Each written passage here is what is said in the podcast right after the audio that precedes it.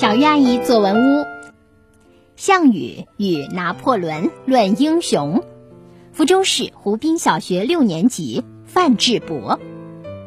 我十分有幸到法国军事博物馆参观，这里美轮美奂、富丽堂皇。我看着博物架上的野战炮、火绳枪，仿佛置身于曾经发生的拿破仑战争中。当我走到拿破仑的巨幅画像前，似已从他坚定的目光中体会到这位世纪伟人曾立下的赫赫战功。突然，画像前红光闪起，随后红光中走出一个男人，身材魁梧挺拔，顶盔贯甲，罩袍束带，一副古代将军相。他面容严肃，眼睛圆瞪，似乎刚吵过架，又似乎十分生气。不容我多想，只见他头上青筋暴起，咬牙切齿地指着我身后的人说：“老夫从未见过如此厚颜无耻之人。”是谁？我扭头发现一个个子不高的男人，身着法式戎装，胸前挂着百枚勋章，一脸不服。他们大概在吵架吧？等一下，骂人者不正是在乌江边自刎的项羽吗？这小个子男人似乎与画像上的人一模一样，对，正是拿破仑。项羽怒曰：“我破釜沉舟，大败秦军，使巨鹿之战大获全胜，还亲手焚烧了秦始皇劳民伤财所建的阿房宫，此乃惊天动地之举。而你区区一个三寸丁，有何资格与我争辩？”我听了。破釜沉舟太令人激动了，正是这种自绝后路的方法才使项羽获胜。如果他不是这样的话，那将会使楚秦陷入到旷日持久的拉锯战，也会令楚军的军心溃散，无力再战。那还会有日后那些令人惊叹的成绩吗？火烧阿房宫不相当于火烧秦王暴政吗？正当我沉浸在项羽丰厚的战绩之中时，只听一句话语在耳边如炸雷一般响起：“你这匹夫休得胡说！我拿破仑乃是攻无不克、战无不胜之人，我从未失手，哪怕是四国反叛联军都未曾打败于我，哪怕是勇猛善战的中东骑兵也一样被我歼灭。我为法国大革命奠定了基础。”听到这番演讲，我心中立刻竖起了这拿破仑伟人的形象。马克·吐温曾说过，十九世纪有两个伟大的人，一个是海伦·凯勒，另一个则是拿破仑。这位世纪伟人用兵如神，可以一国之力败四国之围，还在征服埃及后留下了四十个世纪的时间，在金字塔顶注视我们的名言。可真是伟人，尽管他身材矮小，尽管他的法语并不标准。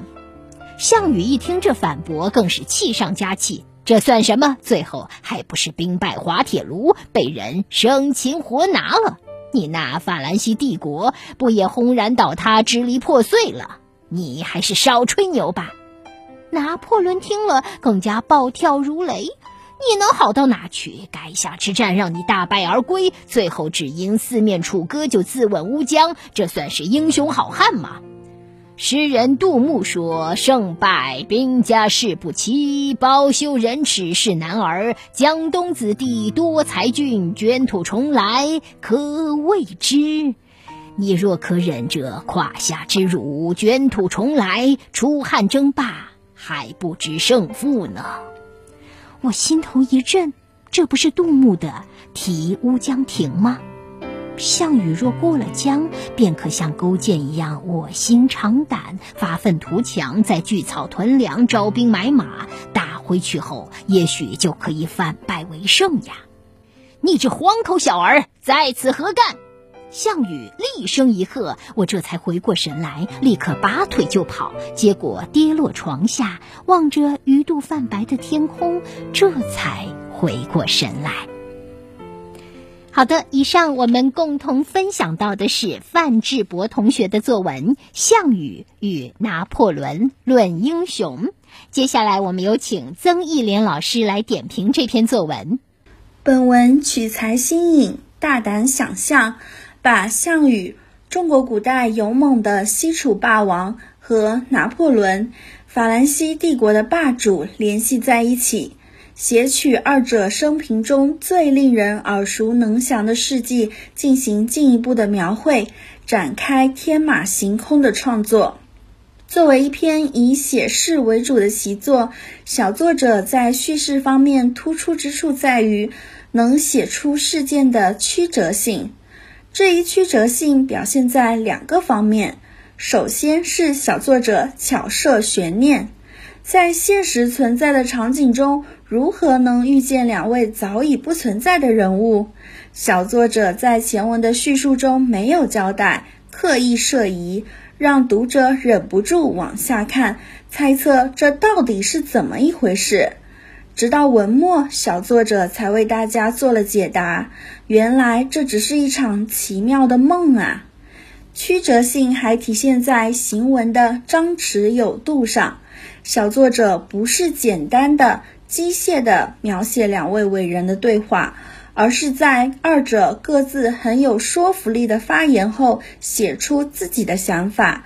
他一会儿觉得项羽说的有道理，一会儿又被拿破仑的言论给说服了。这样起伏而多变的想法，也让文章有起落、有深沉，读来吸引人又有趣。